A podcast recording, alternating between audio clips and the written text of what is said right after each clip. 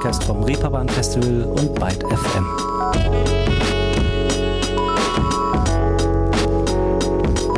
Einen schönen Tag allerseits. Schön, dass ihr zuhört und euch eure wöchentliche Vorfreudendosis auf das diesjährige Reeperbahn Festival abholt. In nicht einmal mehr vier Wochen, vom 22. bis 25. September, ist es schon soweit.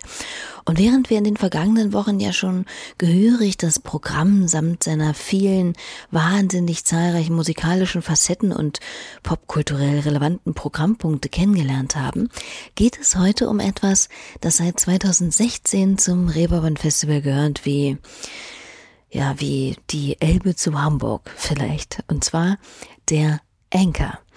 Dieser Musikaward für aufstrebende und verheißungsvolle Musiktalente wurde nun schon fünfmal verliehen und auch in diesem Jahr heißt es wieder Genau. Und ich verrate euch heute, wer in der diesjährigen hochkarätigen Jury sitzen wird und wer die Nominierten sind, die in wenigen Wochen auf den Preis hoffen dürfen.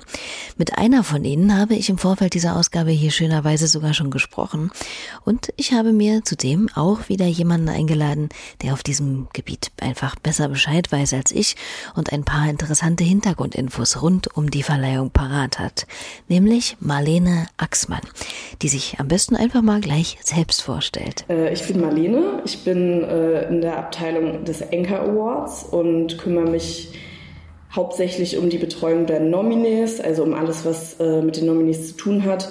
Vor Ort geht es dann, ja, wie gesagt, um die Betreuung. Ich begleite sie zu Soundchecks. Ähm, ich erstelle Time-Schedules und Ablaufpläne und bin jetzt seit knapp eineinhalb Jahren mit im Team. Tja, und da ist Marlene halt mal zu einem denkbar eigenartigen Moment mit ins Team gekommen, muss man mal festhalten. Denn wenn ich jetzt mal richtig überschlage, brach vor etwa anderthalb Jahren hierzulande die erste Corona-Welle über uns herein. Naja, und daher war ja bekanntlichermaßen auch dann auf dem Terrain der Live-Musikveranstaltung, gelinde gesagt, erstmal wenig los. Wobei das zumindest für das Reeperbahn Festival ja nicht wirklich zutrifft, denn das hatte ja trotzdem stattgefunden. Ganz anders, wie wir wissen, aber es wurde allem zum Trotz mit fettem Hygienekonzept und allem Pipapo gestemmt und somit schon fast ein Exempel statuiert. Und so musste eben auch der Enker nicht ausfallen und ging auch zu meiner Freude, muss ich gestehen, im letzten Jahr an dieses Duo hier.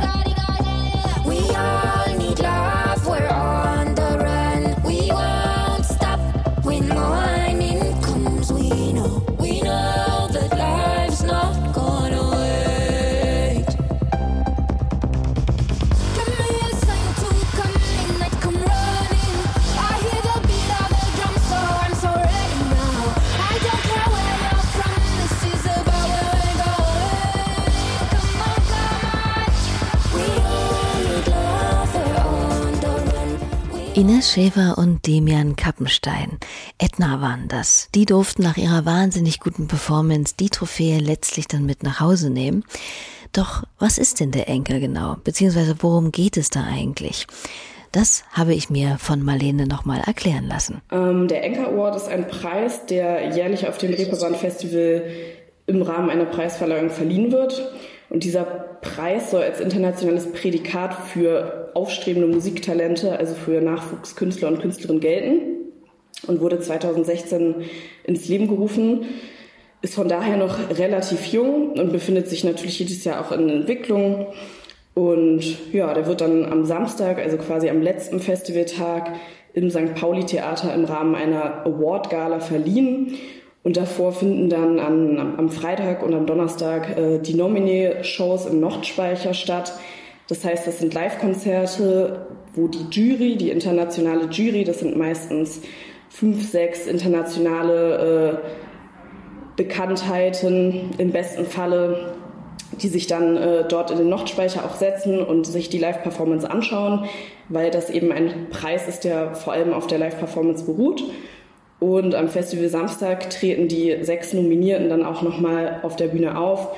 Und dann wird auch tatsächlich erst am Samstag äh, bekannt gegeben, wer der Gewinner ist. Die Jury setzt sich am Freitagabend nachts nach dem letzten Konzert in ein äh, kleines Zimmer und äh, macht eine Jurybesprechung und dann wird tatsächlich auch erst dann äh, äh, ab abgesprochen, wer gewonnen hat. Genau. Ja, ich erinnere mich. Letztes Jahr habe ich mich mit Jurymitglied Markus Kafka unter anderem über diesen ominösen Abend unterhalten und er erzählte mir damals, dass die abschließende Diskussion wohl sehr gewissenhaft, aber demnach auch wahnsinnig anstrengend war und buchstäblich bis in die Nacht ging. Aber wer bestimmt denn grundsätzlich überhaupt erstmal, wer zum Enker nominiert wird? Beziehungsweise ist die Live-Performance tatsächlich dann eines der maßgeblichen Kriterien, nach der die Jury letztlich zu ihrer finalen Entscheidung kommt? Also es dürfen sich theoretisch alle Acts, die beim Reeperbahn Festival spielen, auf den Enker bewerben, müssen aber natürlich auch ein paar Kriterien erfüllen. Das heißt, sie dürfen noch nicht komplett im internationalen Musikmarkt ähm, also den kompletten internationalen Musikmarkt abgedeckt haben. Das heißt, wie gesagt, sie müssen aufstrebende Musiktalente sein. Es kann jetzt niemand sein, der irgendwie schon ein komplettes Standing hat und äh, total etabliert ist in der Musikszene. Und in dieser Vorauswahl haben wir dann ein Board und das wählt tatsächlich dann eher nach diesen Kriterien aus. Wie sieht das Musikvideo aus? Wie, wie hört sich das rein äh, audiovisuell an? Und genau aus diesen meist so 35 bis 40 Acts, die sich dann beworben haben, zumindest jetzt äh, letztes und dieses Jahr auch ein bisschen natürlich aufgrund äh, der Corona-Pandemie, ähm, werden dann die sechs besten Nachwuchstalente ausgewählt. Und ab dem Punkt bewertet die Jury dann tatsächlich primär echt nur die Live-Performance. Also setzt sich dann, wie du schon meintest, äh, mit in den Club rein und ähm, dann geht's um die Performance selber und weniger darum, wie viele Alben der Künstler schon rausgebracht hat, wie toll die Musikvideos äh, produziert sind oder äh, wie viele Follower er auf Instagram hat. So. Ich finde das ja tatsächlich schon mal ein spannendes Kriterium, was die ganze Sache auch ein wenig transparenter macht, als wenn da irgendein Gremium auf Basis irgendwelcher Parameter still, klamm und heimlich eine Entscheidung fällt und man ja letztlich gar nicht wirklich weiß, inwiefern sich die Bewertenden tatsächlich ein Bild von den jeweiligen KünstlerInnen gemacht haben. Aber Wer ist denn in diesem Jahr überhaupt mit dabei in der Riege der Jury? Auf jeden Fall natürlich schon mal der Präsident Tony Visconti, dem allein schon wegen seiner Produzententätigkeit für David Bowies Album Heroes ein gewisser legendärer Ruf vorauseilt. Aber wer denn noch so? Dann ist Emily Sandé am Start, äh, Musikerin und äh, Singer-Songwriterin.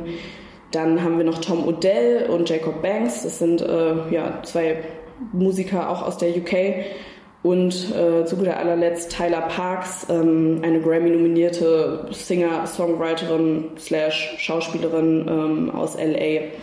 Und da äh, rechnen wir aktuell auch mit, dass die alle einreisen können.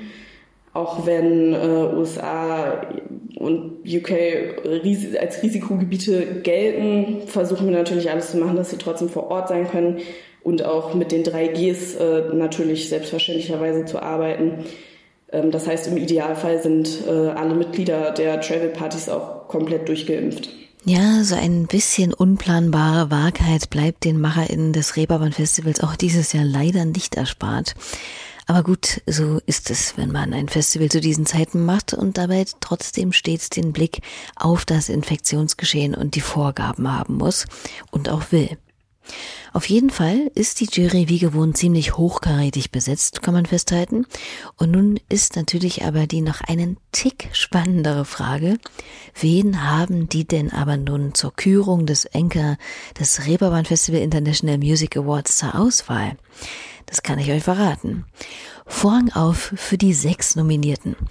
Der erste ist hier bei Ruhestörung ein alter Bekannter, könnte man meinen, denn vor ein paar Monaten hatte ich den super angenehmen und talentierten Musiker schon mal zu Gast, und zwar Li Ning. So take it how you want it, take home my love, take it how you want it, take love, take it how you've got after breaking down my heart. Take it how you want it. Take all my love.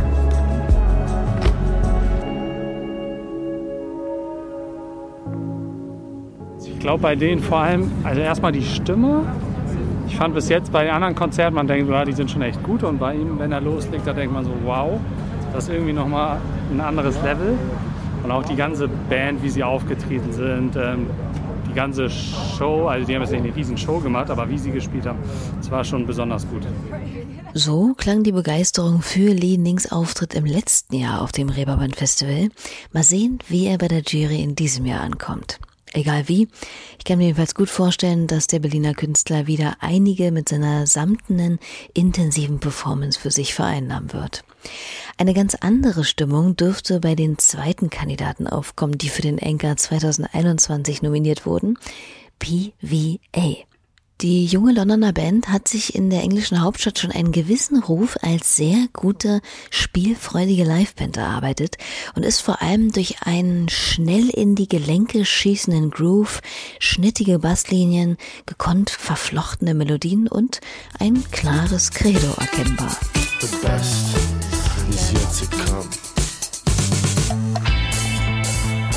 You don't wanna talk.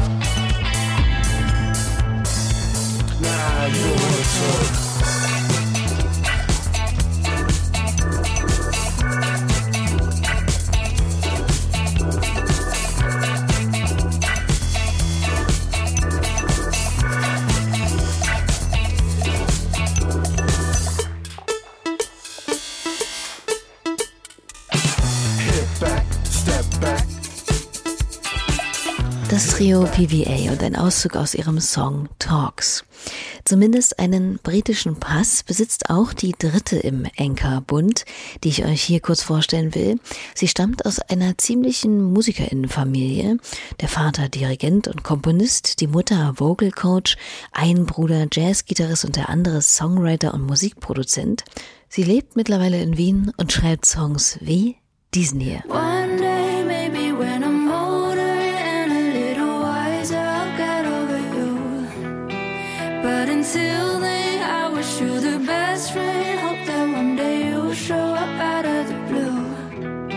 was at the studio with some guys I know. Took a break, made myself a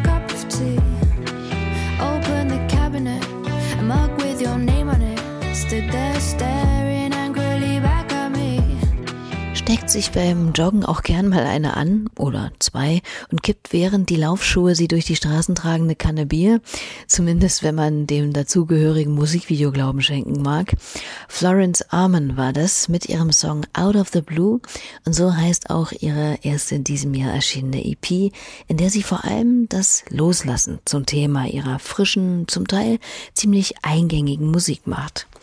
Persönliche Erlebnisse, schwer verdauliche Gefühle und schwierige Lebenssituationen sind auch bei der nächsten Künstlerin, die in der engeren Enka-Auswahl steht, Hauptinspirationsquelle. Die Musikerin Oscar. Sie hat im letzten Jahr ihren ersten Plattenvertrag bei einem kanadischen Label unterschrieben und im Mai den ersten Vorboten auf ihr Debütalbum veröffentlicht. Der Song heißt Lousy T-Shirt und ist die tongewordene Aufarbeitung herber Wutgefühle nach einem Beziehungsende.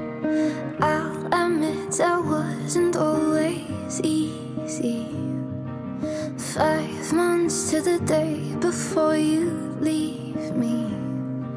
We built a shitty reverb, that's all I remember. All you got left now is a lousy t shirt.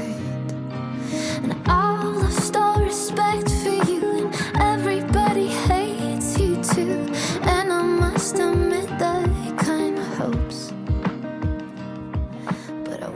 Die österreichische Musikerin Oscar mit einem Auszug aus ihrem aktuellen Song Lousy T-Shirt. So. Habt ihr mitgezählt? Wir hatten jetzt insgesamt äh, vier Acts, die in diesem Jahr für den Reeperbahn Festival International Music Award, den Anchor, nominiert sind, schon auf dem Tablett. Und nachdem die letzten beiden Anwärterinnen ja zwei Solomusikerinnen waren, kommt jetzt mal wieder eine reine Männerrunde, und zwar in Gestalt der Band Yard Act. Das Quartett aus Leeds ändert zwischen einer im guten Sinne gemeinten eigenartigen Melange aus effektvoller Düsterheit und funky tänzerischem Chaos umher, in der einem stets britisch bissige, aber keineswegs humorlose Monologe und Shouts vor die im Groove zuckenden Füße geknallt werden. Aber hört mal selbst.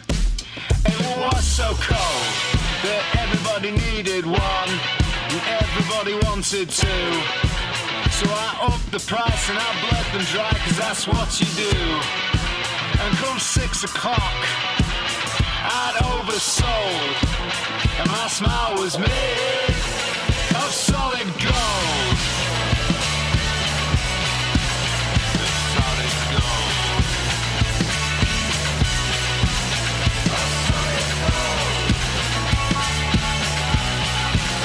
A solid gold.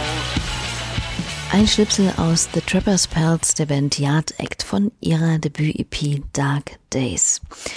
Und nun, Freunde der großen Dankesreden und Freudentränen bei Awardverleihungen. Nun kommt die letzte im Bunde der diesjährigen Anchor-Nominees. Und wie bereits angekündigt, kann ich euch diese sogar etwas eingehender vorstellen, denn mit ihr habe ich im Vorfeld dieser Podcast-Ausgabe hier gesprochen.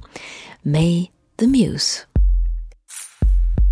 Outlast all the demons and the pain that I've seen.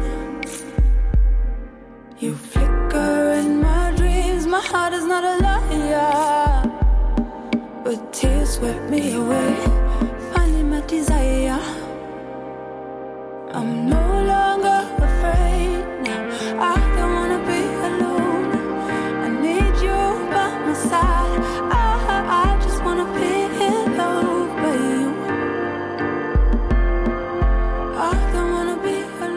Islands and Waves aus ihrer zweiten in diesem Jahr erschienenen EP When Mercury Fades.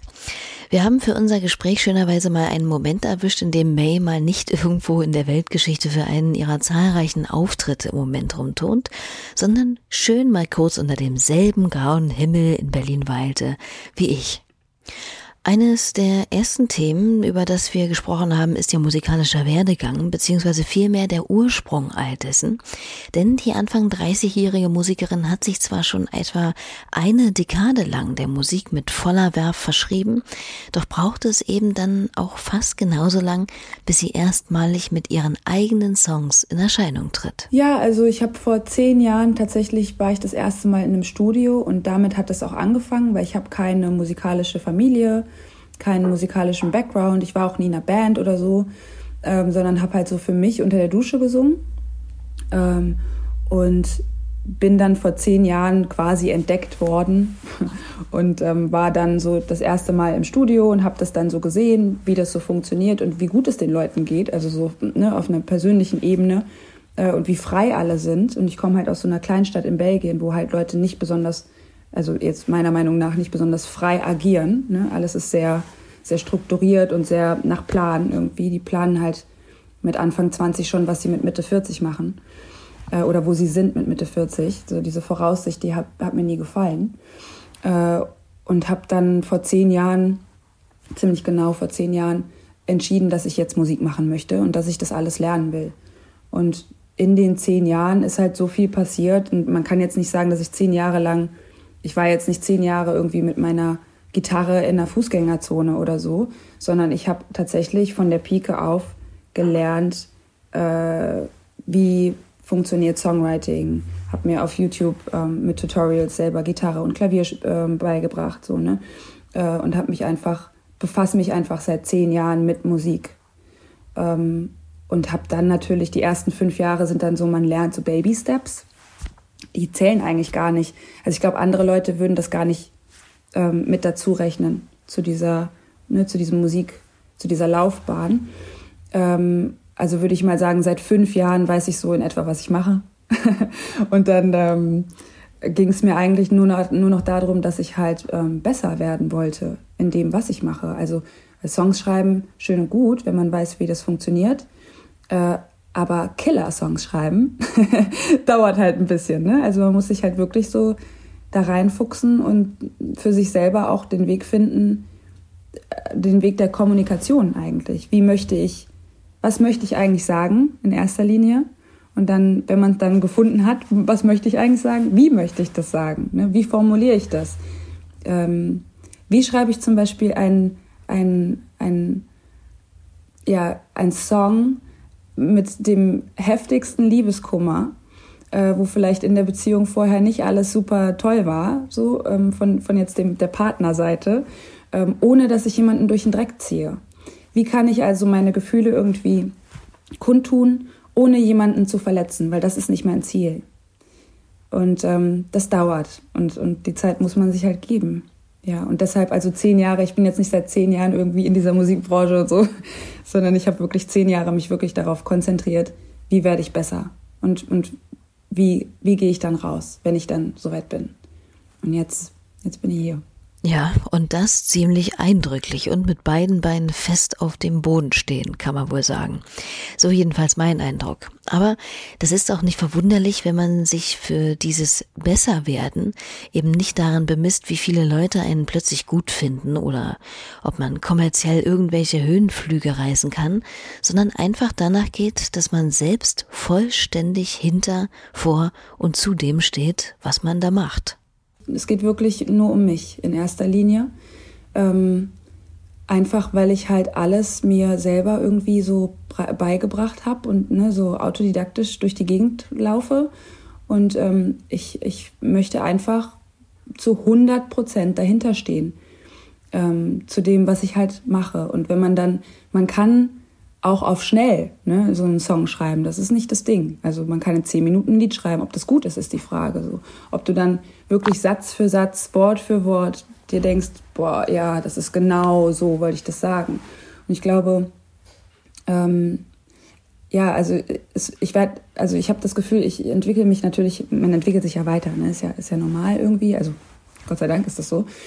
Ähm, und ich habe einfach, ich wollte einfach sicher gehen dass ich dann auch, weil wenn es dann so läuft, wie man sich das vorstellt ähm, oder wie man sich motiviert, ne, dieser, dieser, dieser Zielgedanke, dann ist es ja am Ende so, dass man dieses, diese Songs irgendwie sein ganzes Leben lang spielt. Und da will ich jetzt echt nicht irgendwie irgendeinen Schrott singen, so, wo ich mir mal irgendwann kurz so Gedanken gemacht habe und die Melodie war cool. Das ist nicht das, warum ich das mache, sondern ähm, wenn ich das dann so hinbekomme, wie es dann, ne, dass ich dann sage, okay, das ist jetzt für mich ein fertiger Song, dann freue ich mich jedes Mal, wenn ich den spielen kann. Und ich kriege auch selber Gänsehaut. Und ich weiß, es klingt komisch, so, aber das ist halt wirklich, ähm, da, da merke ich dann, okay, ich bin total auf dem richtigen Weg. Und dann ist auch alles andere tatsächlich egal. Klicks sind egal, ist mir egal. So, Hauptsache, ich connecte mit mir selber. Das ist die, die Hauptsache. Das ist wirklich die Nummer eins ähm, der Nummer eins Grund, warum ich das überhaupt mache. Ähm, und wenn man dann Leute mitnimmt, umso besser. Wenn nicht, pff, ja, habe ich mich halt selber geheilt kurz. Es gibt Schlechteres. Aber so ist es ja nicht. Also, dass May ihre Musik nur für sich macht und das keinen Menschen interessiert. Im Gegenteil. Ich persönlich bin auf sie zum ersten Mal aufmerksam geworden durch ihre Adaption von Bad Kingdom von Moderat. Ein Song, den ich eine Zeit lang gern mal hab laufen lassen und dem sie aber noch eine Extralage ziemlich eindringlicher Tiefe verpasst hat, wie ich finde. Und nicht nur mir hat das offenbar gefallen, den Streaming-Klicks aber auch danach zu urteilen, dass der Songs Verwendung bei der ziemlich erfolgreichen Netflix-Serie Dark zum Beispiel fand. Wie kam es denn überhaupt zu diesem Cover? Das war tatsächlich ähm, ganz super, hyper spontan. Wir waren, ähm, also ich war mit äh, Robert Koch im Studio hier ähm, um die Ecke. und ähm, wir haben eine EP aufgenommen. Die ist irgendwie, ich glaube, 2018 rausgekommen oder 2019, ich, bin mir, ich weiß es nicht mehr so genau. Ähm, und haben dann da drei oder vier Songs äh, aufgenommen und hatten halt so einen Pianisten mit im Studio und haben dann, waren irgendwie sehr schnell fertig mit diesen, mit meinen oder unseren Songs und hatten dann noch Zeit. Und dann war es halt so, ey, wenn wir schon mal hier sind, wir können doch jetzt nicht gehen. Wir können doch jetzt nicht zwei Stunden vorher gehen. Wir müssen doch jetzt noch irgendwas machen. und ähm, irgendwer, ich weiß gar nicht, ich weiß gar, ich glaube, das war Robert. Ich bin mir gerade nicht sicher. Meinte dann so, hey, sollen wir nicht einfach irgendwas covern? Jetzt hast du nicht irgendeine Idee noch, was man noch singen könnte. ähm, und ich habe zu der Zeit sehr viel Moderat gehört. Und wir haben das auch, also jeder kannte natürlich den Song, ne, weil es ja mega Song, auch super bekannt. Äh, und dann hat der Ben Esser äh, sich ans Piano gesetzt und einfach mal angefangen, so einfach mal irgendwas gespielt. Und ich bin direkt in diese Vocal Booth gegangen und habe dann halt diesen Text einfach zu dem, was er da spielt, so improvisiert. Äh, wir haben uns, er hat sich auch verspielt und so. In dem Song ist auch ein Lacher drin von mir. Also man hört, wenn man weiß, an welcher Stelle merkt man, okay, ich lache mich gerade Schrott so, ne? Ähm, und ja, das war dann ein Take. Also das war genau dieses Take, was dann auch genommen wurde. Dieser Take. Äh, und das ist dann irgendwie so, wir haben das dann mit auf diese EP draufgepackt, aber das war alles nicht so ernst gemeint. Also, es, also schon ernst gemeint, aber es war jetzt, wir haben jetzt keine Ziele verfolgt damit. Und das Interessante ist, dass wir halt wirklich nicht nachgedacht haben. Also wir haben wirklich nur kurz gefühlt, so, aber wirklich so auf schnell. Und ähm, der Song wurde dann gesynkt bei verschiedensten Netflix-Serien. Der läuft auch irgendwie im deutschen Fernsehen. Ich kriege manchmal so Ausschnitte zugeschickt für irgendwelche äh, Reality, um nicht Trash-TV zu sagen. Immer wenn irgendwer irgendwo rausfliegt, so kommt so Here it ends. so richtig witzig. Ähm, das ist der Song, der, der eigentlich, glaube ich, am meisten gewandert ist gerade, was halt total absurder Zufall ist, weil es hat halt wirklich niemand erwartet und ich glaube, das ist halt auch irgendwie ähm, was, was ich lernen musste, ne? Teil des Prozesses. Wenn du einfach nur was machst, weil du es gerade fühlst und deinen Kopf ausschaltest, dann und es dann loslässt und raus rausschickst, dann äh, ja passieren irgendwie ganz interessante Dinge damit. Weil ich glaube, das kommt einfach an. Ich glaube, Leute merken irgendwie auch unbewusst, das ist irgendwie so richtig pur da hat man jetzt nicht irgendwie sich total verkopft irgendwie in so einen komischen Falsetto reingesungen oder so. Es ist einfach nur so, okay, ich habe den Text auch noch abgelesen und so. Also es war richtig, richtig interessant. Das hat auf jeden Fall, das ist eine sehr, sehr interessante Geschichte. We'll spend time in the early morning's haze. You sit and wait. Watching full glasses through blank eyes. This is not what you wanted. Not what you had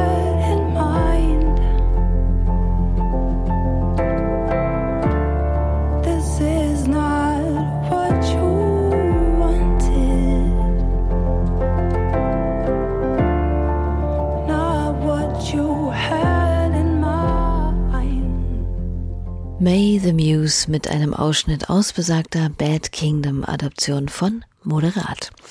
Nun trägt die Musikerin ja das schöne Wort Muse bereits in ihrem Namen und konnte ja gewissermaßen auch schon verdeutlichen, dass Fremdeinwirkung eher nicht so ihr Ding ist und ja, so blöd wie das vielleicht klingen mag, sie sich selbst genug Muse sein kann, ohne stetig zu anderen aufblicken oder gar nacheifern zu müssen. Aber gibt es vielleicht so etwas wie musikalische Schlüsselmomente in Ihrem Leben, die ihr gezeigt haben, dass Musik vielleicht mehr ist als eine bloße Soundkulisse? In meinen Vorbereitungen bin ich da zum Beispiel in einem Interview mit May auf den Namen Simply Red gestoßen. Ja, also diverse. Aber Simply Red ist, ja, Simply Red ist halt so. Meine Mutter hat halt ähm, Simply Red gehört früher. Sehr, sehr viel. Und ähm, das schwappt natürlich irgendwie auf einen über. Ne? Also wenn jetzt irgendwie Stars von Simply Red irgendwo läuft, dann bin ich die Erste, die so voll, voll abgeht. Ich finde das richtig äh, musikalisch war das, hat mich das irgendwie gekriegt, aber natürlich auch die Verbindung, dieses Glitzern in den Augen meiner Mutter. Ne? Wie sie dieses Lied hört und irgendwie so im, im, im Wohnzimmer dann anfängt zu tanzen. Und ähm, meine Schwester und mich als Kleinkinder dazu animiert, jetzt mitzumachen. Es war halt dann so drei Minuten, weiß ich nicht, drei Minuten 30 oder so, Ausnahmezustand. Ähm, und so totale Happiness, die halt alles übertüncht hat, was, was nicht so schön war, vielleicht auch. Ne? Ähm, ja, genau, Simply Red war da auf jeden Fall so eine, eine Band, die da sehr, sehr wichtig war, aber dann auch Buena Vista Social Club zum Beispiel. Ähm, ja, es gibt, es gibt verschiedenste Bands. Meine Mutter hat auch den, den, den besten Musikgeschmack. Also sie hat wirklich in, in, in jedem Genre sich irgendwie das Beste rausgepickt und dann hat sie die CD gehabt und diese CD, die wurde gehört. Die wurde gehört, bis jeder alles kennt. Und ähm, Zero Seven, Mochiba. Ich weiß noch, als wir, ich weiß nicht, wie alt ich war, ich glaube, vielleicht irgendwie so zehn oder elf, da sind wir nach Dänemark äh, gefahren in Urlaub und meine Mutter hatte gerade die neue Mochiba CD. Ähm, ich weiß gar nicht, ob die neu war. Ich weiß gar nicht, von wann die ist, aber hat sie da entdeckt und das war Big Calm, äh, heißt das Album. Und das haben wir einfach durchgehört. Also die ganze Reise. Es war einfach so, irgendwann kam es einen aus den Ohren raus. Ne? Also echt so, boah, können wir mal was anderes hören. Aber das bringt einen halt immer wieder zurück zu diesen Momenten. Wenn man das dann, wenn ich das jetzt höre, denke ich halt an, an Dänemark Urlaub und wie es mich genervt hat, aber wie, wie wichtig diese, diese Erinnerung ja ist. Ne? Und diese Rapsfelder. Äh, Meine Mutter ist auch sehr witzig und dann irgendwie so ihre, ihre Witzchen da irgendwie gerissen. Es ist einfach so, wir haben halt so Insider, ähm, sind dadurch irgendwie äh, entstanden. Und genau, und ich glaube, das sind halt dann die Lieder, die ich mir gemerkt habe und die ich natürlich auch auswendig kann, weil ne, ich wurde ja auch irgendwie damit fast schon gequält als Kind. Das musste so, ne? Ähm, und das sind halt so die, diese ganz besonderen Momente gibt es dann aber natürlich, zieht sich das auch durchs Leben. Ne? Also das erste Mal India Arie gehört und so, noch nie so eine Stimme vorher begriffen. Oder NERD. Ich hatte auch so eine Limp Bizkit Zeit. Ich hatte auch eine System of a Down Zeit. So, wow, who cares, ne? So hinterm Bus herrennen auf dem Weg zur Schule, weil immer zu spät. Und dann halt so, wake up! So, System of a Down auf Kopfhörern. Also ich glaube, ich war in jeder Phase, die habe ich mal kurz mitgemacht. Und ähm, ja, Musik ist halt so das Einzige, was halt irgendwie stetig in meinem Leben da war und mich in irgendeiner Form in den Arm genommen hat. So. Oder auch aufgerüttelt hat und irgendwie mal so zum Nachdenken ähm, angeregt hat. Also irgendwie eigentlich wie so ein Freund schon fast. Ist ein sehr guter Freund. Und genau dieser Freund war es letztlich auch, der May the Muse auch in einem Moment beigestanden hat, in dem alles sagen wir, nicht so spitzenmäßig für sie lief und eine tiefe Krise letztlich in etwas wunderbar Produktives, Kreatives verwandeln konnte in ihre ersten eigenen Songs. Doch bis es dazu kam, musste sie sich erstmal ordentlich durchbeißen und das in einer Stadt, in der Millionen von Einwohnerinnen und Einsamkeit bei weitem kein Widerspruch ist. Berlin. Gerade die erste Zeit in der Hauptstadt ist für May alles andere als ein Spaziergang. Also der Start war wirklich sehr, sehr holprig. Mm, der war aber für mich, also das war auch eine Zeit für mich, die nicht so super, super easy war, weil ich war halt frisch getrennt und ähm, war auch vorher noch irgendwie mit dem Bulli unterwegs und bin halt mit meinem Hund einfach los nach Afrika. So, ich wollte eigentlich nach Spanien, der Bus, der ist nicht kaputt gegangen und ich habe gedacht, okay, dann fahre ich halt weiter war halt nach vier Monaten im Senegal und so. Also ich kam irgendwie aus so totaler Freiheit und, und ähm, alles funktioniert so, wie ich das mir vorstelle, weil jeden Tag lebt man halt so in den Tag hinein. Und das Einzige, was man irgendwie, die einzige Entscheidung, die man treffen muss, war eigentlich so, okay, hier ist jetzt, ich bin in der Sahara, hier ist jetzt eine Ampel, fahre ich jetzt links oder fahre ich jetzt rechts? So, ne? Aber es ist jetzt irgendwie, das war halt sehr, sehr leicht. Also das war, glaube ich, für mich auch die leichteste Zeit bisher. Also dieses, so, mir reicht's, ich, ich fahre jetzt einfach los und ich mache das schon irgendwie und das, das wird schon so, ne? Und dann von dieser Freiheit irgendwie nach Berlin zu kommen und zu denken, ja, okay, dann, dann bleibe ich jetzt mal hier so einen Moment und ich gucke mir das jetzt mal hier so an, weil mein Verlag ist auch hier und irgendwie hat sich das so, das hat irgendwie kurz Sinn gemacht. Und dann aber so diese eigentlich Basics, wo man so denkt, okay, jetzt suche ich mir eine Wohnung. Ja, nee, also in Berlin läuft es irgendwie anders. Ne? Das, das weißt du ja auch dann. Also ich meine, vor zwölf Jahren war es natürlich noch was anderes. Ne? Es war wahrscheinlich ein bisschen leichter als jetzt. Ähm, aber dann kommt man hier so an und denkt halt so, ja, ja, cool, dann äh, auf geht's, ne? Und dann findet man halt keine Wohnung, ist dann irgendwie, ich habe einen riesen Hund, der ist halt riesengroß, so. Die meisten Haus Hausverwaltungen finden das jetzt nicht so toll. Ähm, und äh, bin auch Künstlerin, habe einen ausländischen Nachnamen. Das ist alles, spielt alles irgendwie so mit da rein, dass man einfach merkt, okay, es wird schwieriger und schwieriger und man ist irgendwie so ein bisschen außen vor schon fast. Also man steht irgendwie immer so ne-, daneben und guckt so und denkt so, hä, warte mal, wieso, wieso klappt das jetzt bei mir nicht? Das, also bin ich, was stimmt mit mir nicht, ne? Ähm, bis ich dann verstanden habe, okay, es ist für viele schwer und für manche halt irgendwie schwieriger, noch schwieriger. Und habe dann irgendwann so Lösungen gefunden, wie so Zwischenmiete hier, Zwischenmiete da, Untermiete hier. Ah, ich kann den Vertrag übernehmen. Okay, cool, danke, endlich. Nach anderthalb Jahren aber erst. Und diese ganze Anfangszeit mit, ich muss jetzt jeden Monat irgendwie mir eine neue Bleibe suchen und dann halt auch umziehen und so mit diesem Hund und dann ohne Auto und man muss immer alles organisieren und man kennt niemanden. Das heißt, ich bin teilweise mit dem Taxi umgezogen. Dem Taxifahrer gesagt, jetzt warten Sie bitte ganz kurz, da kommt jetzt noch irgendwie so ein paar Sachen, muss ich noch, ne? Und dann irgendwie so ein paar Mal hin und her gefahren. Ähm, wo man einfach merkt, okay, es läuft gerade nicht so leicht, wie ich mir das vorgestellt habe, erstens, was nicht schlimm ist, aber ähm, ich war halt wirklich überhaupt nicht vorbereitet. Und die vier Monate vorher waren einfach ein zu krasser Kontrast, als dass ich das irgendwie leichter hätte wegpacken können. Und ja, ich bin dann halt in so eine Depression reingerutscht. Ich hatte irgendwie kein Zuhause, ich hatte keine Comfort Zone, ich hatte keinen wirklichen Rückzugsort. Ich hatte, ich habe irgendwann davon fantasiert, mir Blumen zu kaufen. Ich wollte einfach mein, meine eigenen vier Wände haben und Blumen kaufen, die ich da hinstelle und wo das Sinn macht, dass sie da jetzt so stehen. Weil es ist meins, meine Wohnung, mein Bereich. Oder irgendwie Wände streichen und so diese totalen Basics ne, waren plötzlich so mir total wichtig und ich bin richtig verkrampft. Und äh, die Musik hat dann erstmal einen Moment warten müssen, weil ich mich erstmal wieder neu kalibrieren musste. Äh, und dann habe ich dann irgendwann auch ein paar Leute kennengelernt, die mir dann auch geholfen haben, irgendwie da weiterzukommen, diese Knoten zu lösen.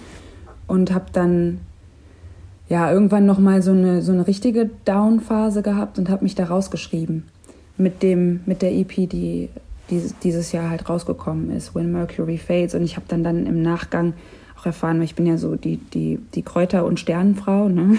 So nennen mich zumindest meine Freunde. Ich bin immer irgendwie, habe immer irgendwie so ein Palo Santo-Stöckchen irgendwo und, und reinige. Ne? Ähm, und das ist einfach, also Sternenkonstellationen und was genau, ne? Astrologie, ich glaube halt an sowas. Äh, und ich hatte halt, es war halt eine, eine Mercury Retrograde, war halt der, der Punkt, wo es bei mir halt richtig aus allen Ufern, also sind wirklich alle Dämme gebrochen. Und ich hatte wirklich ähm, vier Wochen, konnte ich gar nichts machen. Also es war wirklich so, ich konnte einfach nicht rausgehen. Ich konnte nichts machen. Ich habe den Hund in den Hof gelassen. Bin dann irgendwie nachts manchmal mit dem so, dass er halt rennt, ne, mit dem Fahrrad mal kurz los, aber dann direkt wieder ins Bett. Und es war einfach so die heftigste Depression.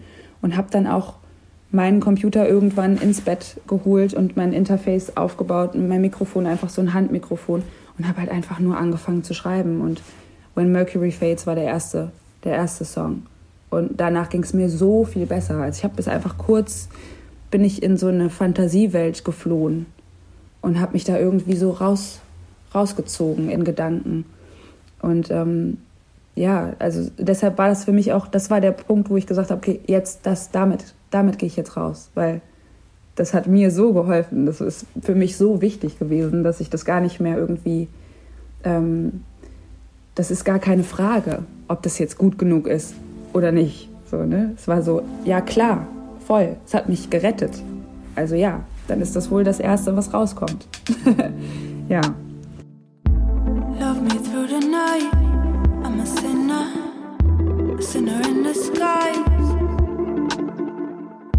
Meet me in the maze, bring the liquor, we're gonna be okay. I'm a dangerous one. I'm a dangerous one.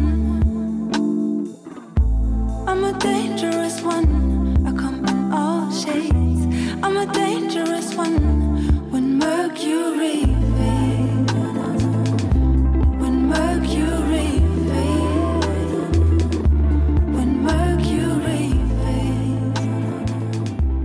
When Mercury Fades, beziehungsweise zumindest ein kleiner Auszug daraus von May the Muse.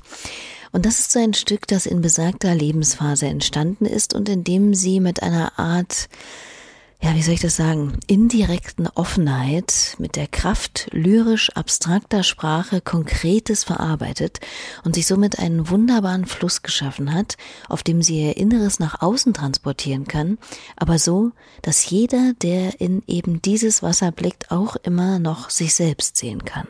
Für eine Künstlerin eine ungemein bereichernde Fähigkeit, kann ich mir vorstellen. Ja, und ich, ich habe mich halt äh, versucht, auf äh, wirklich schöne Dinge zu ja, ich habe mich versucht, an schöne Dinge zu erinnern. Also ähm, ich weiß auch nicht, es hat auch da, da hat es angefangen, dass ich angefangen habe, mein Songwriting, meine Songwriting-Technik zu ändern. Also nicht grundlegend zu ändern, sondern einfach viel bildlicher zu schreiben. Ähm, weil ich einfach mir diese Bilder in meinen Kopf ziehe. Ich musste mich da irgendwie, ich hatte so, so echte Bilder von, äh, ja, also eigentlich, es wäre eigentlich sehr leicht gewesen, dazu so ein Video zu drehen, wo ich genau diese Bilder, die ich im Kopf hatte, ne, halt irgendwie in dieses Video packe. Ähm, aber mir, mir, also was interessant ist, ist, dass ich mich da rausgezogen habe und das alles sehr persönlich ist. Aber ich glaube, wenn man jetzt den Song hört und die Geschichte nicht kennt, dann glaube ich, weiß man gar nicht, wie dreckig es mir ging. Weil die Bilder, die ich da eigentlich, ne, es besteht ja eigentlich fast nur aus Bildern. Also aus, äh, also versteht man das, wenn ich sage Bilder? Also ne, wenn man das verbildlicht ja. und ne, irgendwie schon fast wie so ein Traum, dann ähm, habe ich eigentlich gar nicht so viel von mir preisgegeben, finde ich. Also es gibt wesentlich äh, konkretere Songs. Wenn ich mir jetzt mal so angucke, was sonst noch so im Repertoire ist, das, da sind Songs dabei, wo ich wirklich denke so, oh Gott, das war jetzt aber, das war jetzt aber schlimm, ne? Und bei When Mercury Fails und auch Islands and Waves und deshalb auch Islands and Waves, weil das war so mein Traum, mein Wunsch, weil da bin ich hergekommen. Das war die Erinnerung genau vor Berlin. Ne? Also im Senegal immer dem, dem Meer entlang gefahren. Ich habe immer das Meer gesehen und es war immer warm und es war schön und es gab Mangos und ne, es war so kompletter Kontrast zu Winter in Berlin. Und ähm, ja, also ich glaube, irgendwie, also für mich macht es halt total Sinn, dass ich das so geschrieben habe, aber es, es ist, glaube ich, nicht so, dass man das hört und denkt, oh mein Gott, ist sie traurig. Ne? Also ich glaube, es ist schon noch irgendwie eine gewisse Distanz da. Und ich glaube, das ist das, was mir erlaubt hat, damit so, so einfach so rauszugehen. Weil ich weiß, was es bedeutet für mich. Ich weiß aber auch, dass das jetzt nicht, ist jetzt auch nicht zu doll, glaube ich, für Leute, die es jetzt nicht, die die Story nicht kennen. Das glaube ich auch. Und davon kann man sich ja davon abgesehen auch auf dem Reeperbahn Festival um das letzte Septemberwochenende in Hamburg ein Bild machen. Denn da wird May ja wie gesagt live zu sehen sein. Und apropos live, also grundsätzlich, wie ist es denn, die Songs mittlerweile auch endlich mal wieder live performen zu können? Oder überhaupt mal? Ich kann mir schon vorstellen, dass so ein Lied sich mit der Zeit und je nachdem, in welchem Umfeld man es vorträgt, auch immer mal wieder eine ganz eigene Dynamik zulegt. Es ist, als würde, würde jeder Song jedes Mal ein neues Gewand bekommen. Und es ist halt auch, es passiert halt auch nicht selten, dass halt Leute irgendwie weinen oder so bei meinen Konzerten, was ich halt total schön finde. Weil die meisten Songs habe ich auch, da habe hab ich geweint, als ich die geschrieben habe. Mir ging es nicht super duper äh, gut immer, ne? Und ähm, irgendwie um so die eigenen Emotionen so richtig runterzubrechen, wenn man so richtig an die Basis geht, ist es ja eigentlich nichts anderes, als wenn man jetzt zu einem Therapeuten geht oder zu einem Psychologen ne, und sich mal mit dem hinsetzt und der einen dann dahin führt. Wenn man das aber jetzt selber macht, dann kann es halt passieren, dass man weint, ne, weil man einfach irgendwie stresslos wird oder einfach nochmal reingeht in Situationen, die man so im Alltag so leicht wegdrängen kann von sich, ne? weil man sich ja so ablenkt irgendwie und man kann sich ja auch die ganze Zeit ablenken. Ähm, und dann, wenn, wenn dann irgendwie, wenn ich sehe, dass jemand weint, dann, ich habe ein paar Mal die Leute dann angeguckt und musste dann halt auch weinen. Das heißt, ich versuche jetzt immer irgendwie so ein bisschen, so ein bisschen die Leute so ne, nicht mehr so ganz doll anzugucken oder wenn es irgendwie zu doll, also zu viel wird, dass ich einfach kurz an was anderes denke. Aber es ist auch schon vorgekommen, dass wir dann alle gemeinsam geweint haben und ich musste den Song unterbrechen und irgendwie mit einem anderen weitermachen, weil es zu krass wurde. Weil man kriegt ja dann auch so ein Kloß im Hals irgendwie, ne? Kann man ja nicht mit singen mit so einem Ding. Und also es ist super, super schön zu sehen, wie Leute ihre eigene Geschichte da reinbringen. Und ich glaube, es ist auch dadurch, dass es halt in Bildern ist und nicht unbedingt äh, ich die Geschichte komplett von A bis Z erzähle. Leute haben irgendwie Zeit, ihre eigene Fantasiewelt da, ähm, der Fantasiewelt äh, freien Lauf zu lassen. Das ja, ist schön zu sehen. Und wer auch seiner Fantasie freien Lauf lassen kann auf einem der Live-Konzerte von May the Muse in ein paar Wochen, ist die Jury des Anchor. Die wird sich, wenn dann alles glatt geht und die Situation händelbar bleibt, unter das Publikum mischen, um sich neben den anderen fünf Nominierten auch von May ein Bild zu machen. Und es verwundert mich jetzt nicht wahnsinnig, dass May sich im Hinblick auf diese ja doch recht spezielle Konzertsituation nicht sonderlich verrückt macht. Ich meine, es ist ja schon etwas anderes in Anführungszeichen, nur ein Konzert zu spielen, als zu wissen, dass da irgendwelche prominenten Menschen aus dem Musikbusiness in der Crowd stehen und sich deinen Auftritt ansehen, um später zu entscheiden, ob du einen mittlerweile doch schon recht renommierten Preis bekommst oder nicht. Aber May bleibt gelassen. Also ich, ähm, wenn ich ganz ehrlich bin, ich, ich denke jetzt nicht drüber nach. Also ich habe jetzt noch, noch kein einziges Mal darüber nachgedacht. So weil was bringt's mir? Gar nichts. Und ich, ich bin auch niemand, der sich verrückt macht. So, ich, ich bin eigentlich ein ziemlich entspannter Mensch, würde ich jetzt mal so sagen. Und ich bin eigentlich auch diejenige, die so im Freundeskreis oder auch in meiner Familie immer, immer hingeht zu allen und sagt, Leute, das wird schon. Also die Welt könnte morgen untergehen, wir wissen es alle, es ist ein Fakt. Und ich würde trotzdem sagen, es wird schon irgendwie, wir kriegen es schon hin. Ne? Also ich bin jetzt nicht diejenige, die dann so auf Panik irgendwie durchdreht. So. Das ist überhaupt nicht meine Natur. Und deshalb, ähm, ich befasse mich mit Konzerten und mit dieser Live-Situation tatsächlich erst an dem Tag selber. Und dann auch nicht so richtig äh, intensiv. Ist dann halt meistens ja Anreise und ne, irgendwie dann, äh, man ist ja irgendwie beschäftigt. Also man hat keine Zeit, sich wirklich reinzusteigern. Und dann zehn Minuten oder eine halbe Stunde vom Konzert wird mir dann bewusst, ah ja, krass, ich bin gleich auf der Bühne. Okay. Und dann geht es auch schon, also ich habe da diese, diesen Film gar nicht. Das ist, ist ich habe irgendwie, vielleicht ist es auch, weil ich mir so sicher bin in dem, was ich mache. Es geht halt nur um mein persönliches Gefühl jetzt. Ne? Ich sage jetzt nicht, ich bin hier die krasseste oder so, sondern ich bin einfach sicher im Sinne von, ich weiß schon ganz genau, was ich da mache für mich. Und ich weiß, dass das auch 100% ich bin. Und wenn es dann darum geht, wie andere Leute das irgendwie bewerten wollen, ist mir es fast ein bisschen egal, weil ich bin ich und ich kann nur ich sein und ich bin auch die, also niemand kann besser ich sein als ich. Und ich mache halt mich die ganze Zeit. Von daher, ähm, ich vergleiche mich auch mit niemandem. Und das ist nicht, das findet einfach nicht statt in meinem Kopf. Das ist nicht da. Abermals, ich würde sagen, es gibt Schlimmeres. Und letztlich kann ich mir gut vorstellen, dass genau diese kalküllose Herangehensweise und die damit einhergehende Authentizität einer Künstlerin neben ihren musikalischen Fähigkeiten und Talenten ein wichtiger Faktor ist, um beim Anchor, vor allem aber auch einfach im Leben und mit dem, was man macht, erfolgreich zu sein. Wenn wir aber eben mal beim Enker noch kurz bleiben wollen. Was hat man denn überhaupt als Musikerin konkret davon, zum Kreis der Enker-Nominees respektive sogar GewinnerInnen zu gehören? Das hat uns Marlene vom Reeperbahn Festival nochmal fix zusammengefasst. Der Enker Award soll vor allem als Sprungbrett dienen für die internationale Karriere von den, einem Nachwuchskünstler oder der Nachwuchskünstlerin. Und äh, das Besondere am Enker ist, dass sowohl während des Festivals als auch nach dem Festival der Nominee oder die Nominierten, egal ob sie am Ende gewinnen oder nicht, intensiv medial begleitet werden. Das heißt, wir starten unterschiedliche Social-Media-Kampagnen.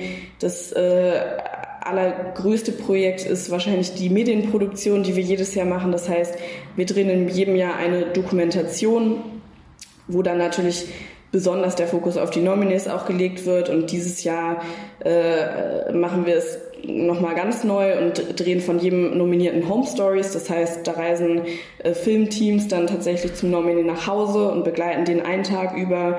Ähm, ja, und dementsprechend kriegen die da auch eine erhöhte mediale Aufmerksamkeit und äh, auch eine Presseaufmerksamkeit. Und ja, abgesehen davon, genau, versuchen wir sie während des Festivals natürlich intensiv zu betreuen. Das heißt, sie haben immer einen Ansprechpartner vor Ort, äh, eine Bezugsperson. Ähm, ihnen wird die Hostelunterkunft gestellt und äh, auch die Festivalakkreditierung für äh, die Tage des Reeperbahn-Festivals. Und es gibt dann zusätzlich äh, zu ihrem regulären Honorar, ähm, was sie dann von unserer Booking-Abteilung für ihren Auftritt bekommen, erhalten sie zusätzlich noch eine Aufwandsentschädigung in Höhe von 3000 Euro. Ja. Klingt so, als wäre allein die Nominierung schon ein kleiner Sieg.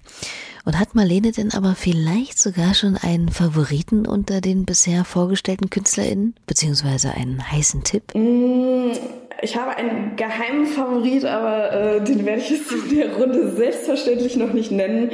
Aber ich muss sagen, wir sind sehr zufrieden mit der Auswahl und mit allen sechs Nominierten, weil sie eben sehr unterschiedlich, nicht nur vom Genre, aber auch vom Auftreten sind.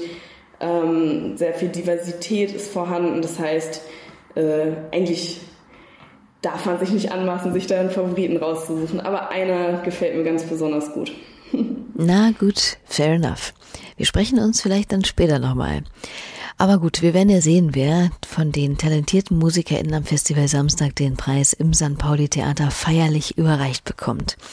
Dazu, das sei nochmal fix angemerkt, sind nur geladene Gäste zugelassen, aber das gilt natürlich nicht für die Konzerte der Bands und Künstlerinnen auf dem Reeperbahn Festival per se. So, und damit, ihr Lieben, war es das auch schon für heute mit dem großen ersten Trommelwirbel um den diesjährigen Anchor. Ich bedanke mich bei Marlene für die nette, patente Auskunft und natürlich bei May the Muse für ihre Zeit und das unheimlich unverhüllte, positive und schöne Gespräch.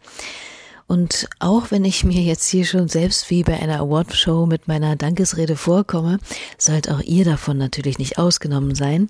Merci also fürs Zuhören, Abonnieren, Weiterempfehlen und Bewerten dieses Podcasts hier. Habt es gut und zu guter Letzt noch einen Song der Gewinnerin aus dem Jahr 2019, der ich es auch sehr gegönnt habe damals, der ukrainischen Rapperin Aljona Aljona. Mach's gut. Tschüss. Тату на обличчі не моя фішка, я просто пишка, пушка, пишка, дивна для всіх непрочитана книжка. Я просто пишка, пушка, пишка, тату на обличчі, не моя фішка, я просто пишка, пушка, пишка, дивна для всіх непрочитана книжка. Я просто пишка, пушка, пишка. Забирає геть усіх під свої крила. Виморює, як човен, що розправляє вітрила. Я розкитаю світ, щоб він нарешті нас не втримав. Така і не одна, хто всі інші, то інтрига. Я ляжу на бій, я дуже давуча. Я всім покажу, хто тут еді, хто сучка, я бачу на осліп.